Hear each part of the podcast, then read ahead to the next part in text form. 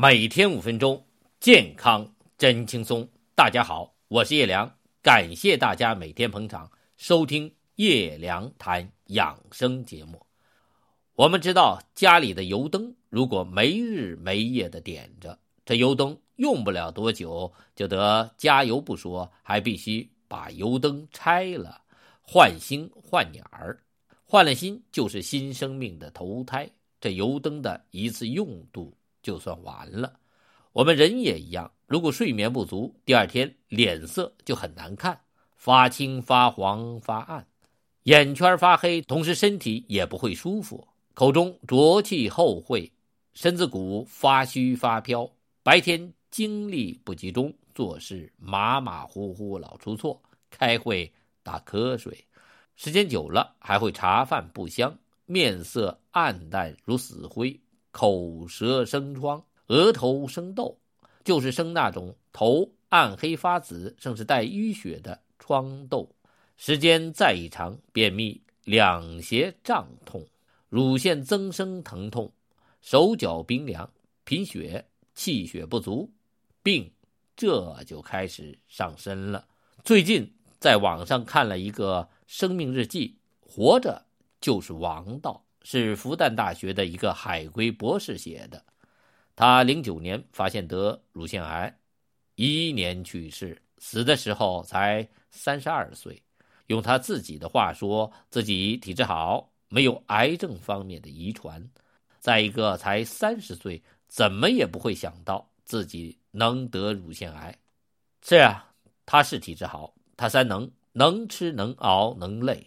能吃。聚餐的时候，同班研究生五个男孩没他一个女孩吃的多。能熬，他就没有十二点前睡觉的习惯，每天不熬到半夜两三点就不睡觉。能累，为了学习和考试，能连续作战，死拼死磕。这三能就足够伤害他的身体和免疫力了，让他从一个健康的体质变成了生癌的体质。如果一个癌细胞二十年才能长成癌症，在他这样的体质内，五年足矣。所以别人四五十岁得癌症，在他就是二三十岁的事情。我们说能吃是好事有胃气则生，无胃气则死。我们生命所有的一切都维系在胃口上，但这个能吃必须有个度。如果暴饮暴食，那就不是好事了。它损耗我们的阳气。你看身边那些大胖子，吃的多，但身体虚，走不了几步就气短、粗声喘气，这就是气虚。能熬绝对是件坏事。熬夜三伤：伤精、伤阳、伤免疫力。